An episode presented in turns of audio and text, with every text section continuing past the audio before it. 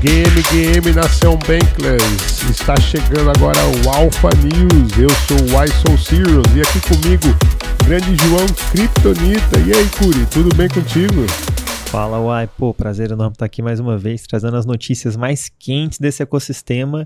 E tá difícil selecionar só algumas notícias, hein, Uai? Cada vez mais esse mercado movimentado, nossa, nossa curadoria interna aqui tá cada vez mais difícil. É, não é fácil não, mas certamente tá todo mundo de sorriso de orelha a orelha. Afinal, vieram aí os 30k. Exatamente, uai. Finalmente cruzamos aí a faixa dos 30k ali do Bitcoin, muito esperado pela galera, né, uai. O Ethereum também deu uma subidinha ali, tamo, acabou de perder um pouco a casa dos 1900, mas é, tá segurando legal também nessa faixa e, e eu tô empolgado, aí você? Empolgado demais, aliás, eu tô desde a semana passada falando que eu tô igual a galera. Tô ali no grid. Aliás, o grid hoje tá 68, né? De 0 a 100. Tá na ganância e eu tô empolgadaço. Boa, boa, cara. Cara, e aproveitando que a gente tá falando de Ethereum aqui, então já vou puxar uma notícia que a gente trouxe no Alpha News de ontem. Mas você que está ouvindo esse podcast, esse Alpha News, quarta-feira, dia 12, saiba que hoje é um dia muito, mas muito especial. Chegamos finalmente, então, no dia do Chapela, o upgrade ali do Ethereum, que vai finalmente liberar os saques ali de Ether da Beacon Chain. A gente falou sobre isso com mais detalhes no Alpha News de ontem, então se você perdeu, só conferir aí é, na sua mídia que você preferir mas finalmente chegamos o dia então do Chapela. Eu tô bullish, animado e tô bem interessado assim em saber como que o Ether vai reagir aí nesse famigerado dia 12. Mas o que a gente sabe até agora é que, que tem os preços tão interessantes e tem gente animada, né, ué? É, pois é, eu também sou um do que. Eu, eu ouvi o Alpha News de ontem, né? E concordo demais, né? Muito, muita gente tá achando que vai, vai vir abaixo, mas a verdade é que alguns dados, vocês já falaram alguns, e até mesmo outros dados on-chain, como por exemplo que a maioria dos itens que estão em stake estão no prejuízo, né? E, e mesmo os que estão em lucro estão ali com 20, 30%. Enfim, tem uma thread bem legal também lá no, no perfil da Bankless que fala exatamente sobre isso. O problema é que hoje tem um, um, um, fator aí externo da macroeconomia, que é o índice de preço consumidor, né, que mede a inflação lá nos Estados Unidos, e ele geralmente costuma dar uma, um pico de volatilidade ali no momento. Né? Então pode ser que tenha ali um resquício aí, mas eu acho que se tiver é mais a questão externa e claro, também existe aquele pessoal que é, na especulação comprou na notícia e vai vendendo o fato, né? ou seja, não estão com seus stakes, os seus itens travados em stake e vão, fizeram só uma especulação. É, não acredito nisso, não. Tô bullish com Ethereum também, com Ether. Boa. Uai, conta pra gente aí. Quer dizer que tem mais gente animada com essa subida do Bitcoin? Pois é, rapaz. A MicroStrategy ficou no lucro, ficou no, no verdinho. Semana passada a gente até falou, né? que faltava pouco para ficar no lucro, fizeram uma compra ali de mais uns 1.400 bitcoins, se eu não estou enganado. Então, 140 mil bitcoins no lucro. Eita!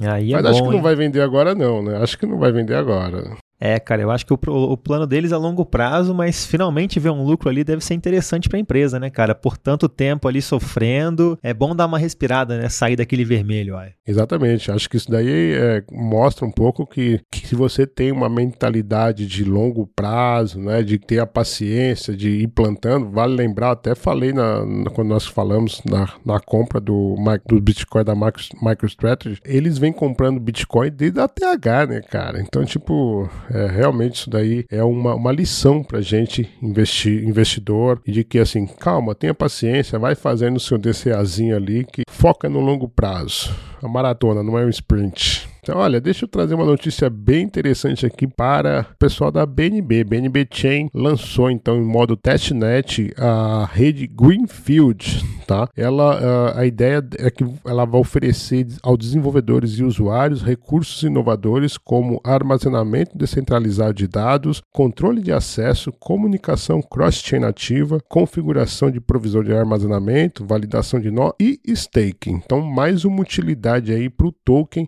BNB da Binance. Então, bem interessante a ideia que ele essa Greenfield vá ao ar, né, a mainnet no terceiro trimestre desse ano. Então, uma notícia bullish aí para a BNB Chain. Boa, boa. Aí é, pô, quem curte o ecossistema aí deve estar animado com essas novidades aí que o pessoal construindo. Mas aproveitando que você falou de token, aí eu vou trazer uma. Eu vou ser o Bero hoje. Hoje eu vou ser o Bero Ai e falar aqui pra galera que a CVM definiu nesses últimos dias novas regras ali para emissão de tokens e considerou vários tokens ali é, como, como possivelmente de serem enquadrados como valores mobiliários. Né? A gente sabe que esse ano é um ano muito marcado por regulamentações, não só no Brasil, mundo todo, Estados Unidos, Europa, todo o mundo todo está acabando percebendo que cripto veio para ficar, né? Então estão se movimentando aí para ver o que fazer e o que não fazer para com criptomoedas, CBDCs também vindo com tudo aí, mas mas de uma forma ou de outra é interessante acompanhar como isso desenrola, uai, porque aparentemente, isso aqui eu nem posso confirmar, muitos estão alegando que se essas regras da CVM forem é, realmente serem efetivas, ativos como, por exemplo, até o próprio ITER seriam considerados valores mobiliários. Eu acredito que alguma coisa deva estar em descompasso aí, não acredito que todos os criptos, todas as criptos, como por exemplo o ITER, serão considerados valores mobiliários, mas regulação é um assunto muito importante para 2023 e minha sugestão para todos é ficar de olho. O que você está achando por aí, Uai?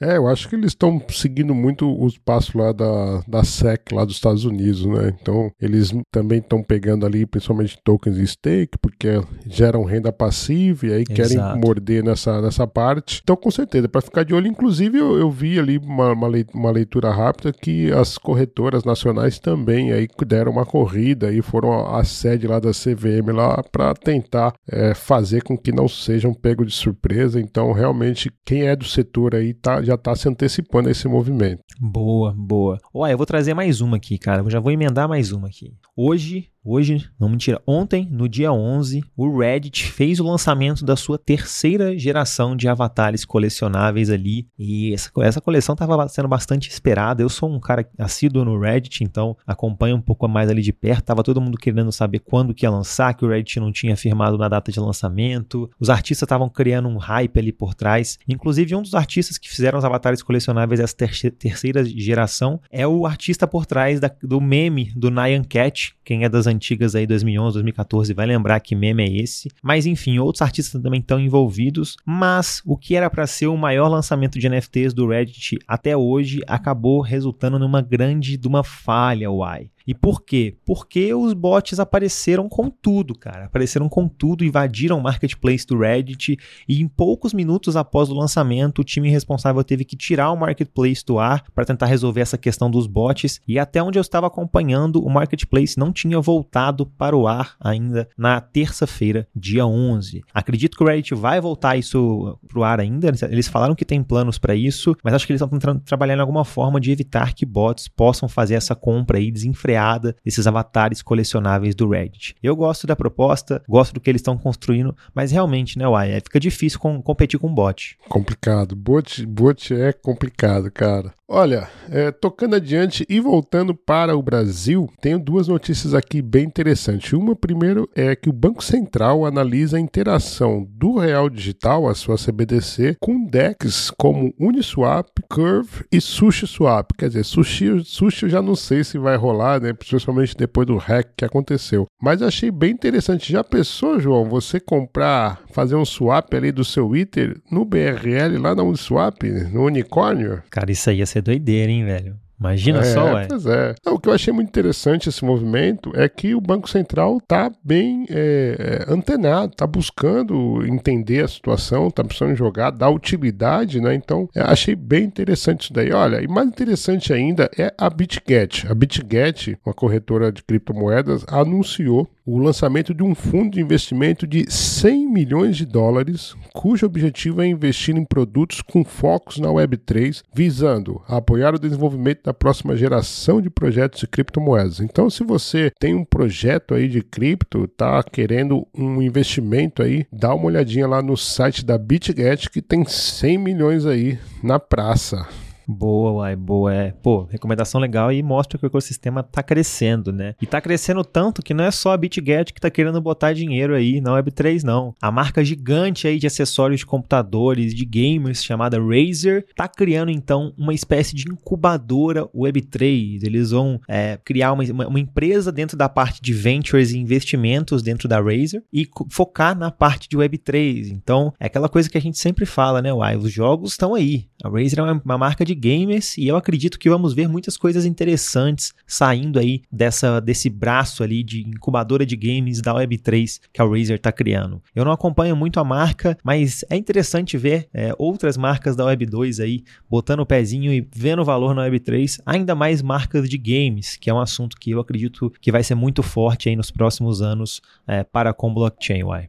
É, com certeza. Eu também acredito muito que o game vai ser um ótimo onboard para a Web3, especialmente porque já, já existe quase que todo o modelo pronto ali, né? Você já tem economia no jogo, você já tem é, pessoas utilizando aquela plataforma, né? Então, você já tem uma comunidade ao redor daquilo. Então, só falta mesmo o quê? Você colocar o token, a criptografia ali, a Web3. Então, eu acredito muito na, na no game, no setor de games, como um onboard para a Web3. Bullish demais essa notícia. Olha, e vou terminar então aqui do meu lado com uma notícia mais bullish ainda. Se semana passada nós anunciamos que a MoonPay fez uma parceria com a Trust Wallet, dessa vez foi a hora da MetaMask fazer parceria com nada mais nada menos que a PayPal. É isso mesmo. Então a PayPal, a partir de agora, você vai conseguir comprar lá os seus tokens na MetaMask com o dinheiro, uma transferência bancária direta, instantânea ali da PayPal. Bullish, hein? Pô, interessante isso aí, cara. Eu tô vendo. Eu, inclusive, vi um rumor, e isso aqui é exclusivamente rumor, não sei até que ponto as fontes se confirmam, que o pessoal do Twitter tá querendo, tá pensando em oferecer pagamentos e negociações de algumas criptomoedas dentro da plataforma. Então, assim, rumores, mas por notícias como, por exemplo, aqui você narrou, uai, que mostram pra gente que o mercado tá crescendo mesmo. E, cara, pra encerrar aqui do meu lado, eu vou falar só mais uma notícia aqui para dar um gostinho, assim, do porquê que a gente tá tão bullish, uai. Brasileiros movimentaram 15 bilhões de reais com criptomoedas em fevereiro, diz Receita Federal. E o que, que isso significa? Esse número gigante essa aqui é só a parte que a Receita consegue ter acesso, a Receita sabe, ou seja, corretoras brasileiras, movimentações para com contas, contas bancárias brasileiras.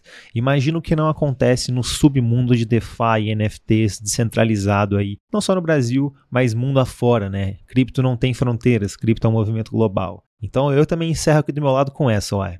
Maravilha, ô Curi. Nossa, eu acho que de todos o Alpha News aí, acho que é o mais bullish hoje, hein? O que, que é? O 30 mil?